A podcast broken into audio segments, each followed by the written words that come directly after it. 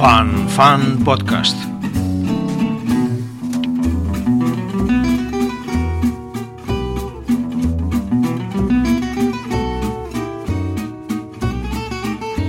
Mientras los autónomos piensan en cómo van a pagar el atraco fiscal y la subida de las cotizaciones, Begoña, la de Moncloa, les propone que los restaurantes se conviertan en escuelas del buen comer que cocinen con energía solar, sirvan pollo ecológico y vaca de proximidad para cumplir con la Agenda 2030.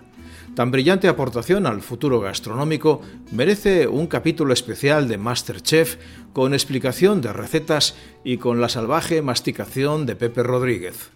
Una señora con pinta de no haber comido más que pescadilla y yogur con bifidus propone que al llegar a Zalacaín, cuando vuelva a abrir, Rechacemos la lubina si no viene del estanque del Parque del Retiro.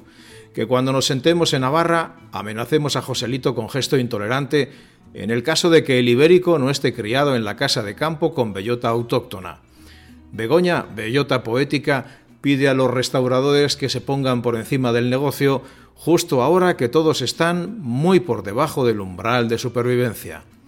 Hemos probado el pensamiento Yolanda, que consiste en una suerte de paranoia en pensar que el mundo nos observa, que volvemos a ser imperio intelectual como en el siglo de oro, pero sin Quevedo. Tenemos grandes pruebas del pensamiento Sánchez que anunció el fin de la pandemia hace un año al grito de todos a las terrazas. Ahora vamos a catar el pensamiento Begoña, que ha descubierto que si al restaurante vamos a aprender más que a comer, entraremos ignorantes y analfabetos, con hambre, y saldremos ilustrados y hambrientos. La única explicación a todo esto es que esta gente ministerial y monclovita sufra algún tipo de posesión paranormal. La otra gran novedad del día ha sido ver a Iglesias sin coleta. En esta foto, o fotos en realidad, hay tres novedades.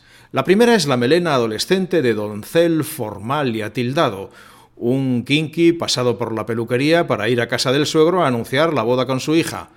La segunda es que es un Iglesias estático, quieto, cuando lo habitual era ver a un tipo que se mueve más que los impuestos.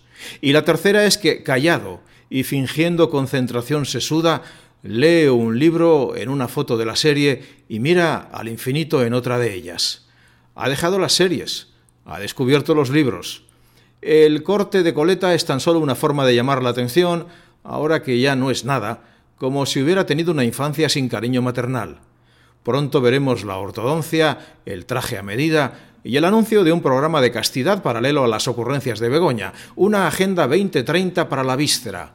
A la cama no se va a comer, se va a aprender, con mujeres ecológicas, veganas, chicas de proximidad que nos den una clase de educación sexual sostenible, que nos pongan, en definitiva, por encima del negocio.